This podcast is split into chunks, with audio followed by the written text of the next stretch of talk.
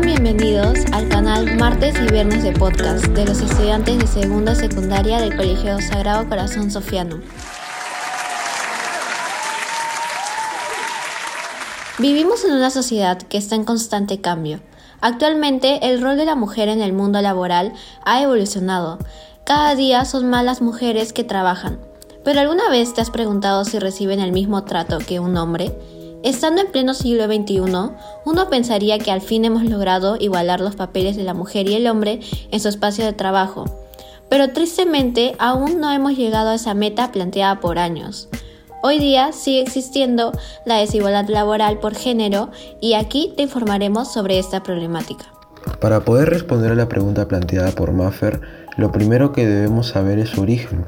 Según la doctora Britta Raminger de Europa Press, la desigualdad de género comenzó hace más de 7.000 años, al principio de la era neolítica, que abarca aproximadamente desde 10.000 a 3.000 a.C. Durante este periodo se hizo un descubrimiento que afectaría a las relaciones entre los hombres y las mujeres, la paternidad biológica. Todo ello daría paso a la dominación masculina y a la instauración del patriarcado. Ahora que Nicolás nos contó el origen de la desigualdad de género, escucharemos cómo esto afectó en tiempo de pandemia.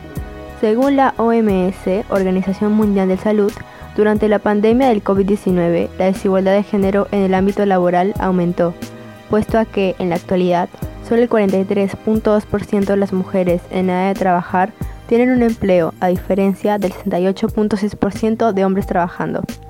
La OIT, Organización Internacional del Trabajo, explicó que si bien el empleo femenino crecerá más rápidamente que el de los hombres en el 2022, no alcanzará a compensar la pérdida sufrida por la pandemia y el nivel de ocupación no llegará a la marca de 2019. Además, las mujeres latinoamericanas fueron las más afectadas por la pandemia, dado que se estima que aproximadamente se perdieron el 9.4% de los empleos de las mujeres, a diferencia del 7% de los empleos de los hombres. Todos estos datos que menciona Luciana son preocupantes, ya que muestran el gran nivel de desigualdad de género a nivel laboral. Además, muchas mujeres tienen que conformarse con salarios bajos y sobreexplotación, dado a las largas jornadas de, de trabajo. Igualmente, las bajas oportunidades de ascender de puesto, el acoso y la violencia. Es cierto que actualmente existen políticas de igualdad, las cuales se implementan en las empresas, dirigidas a temas como la igualdad de salarios, la no discriminación en la contratación, los salarios flexibles y el trabajo a tiempo parcial.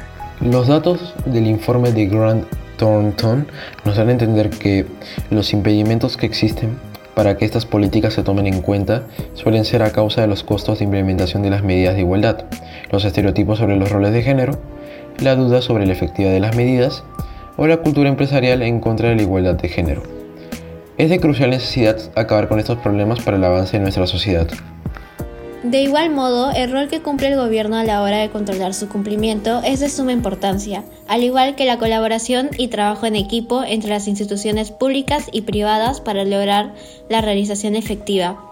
Algunas posibles soluciones que podríamos poner en práctica serían empezar a crear una nueva cultura corporativa fundamentada en la igualdad de género.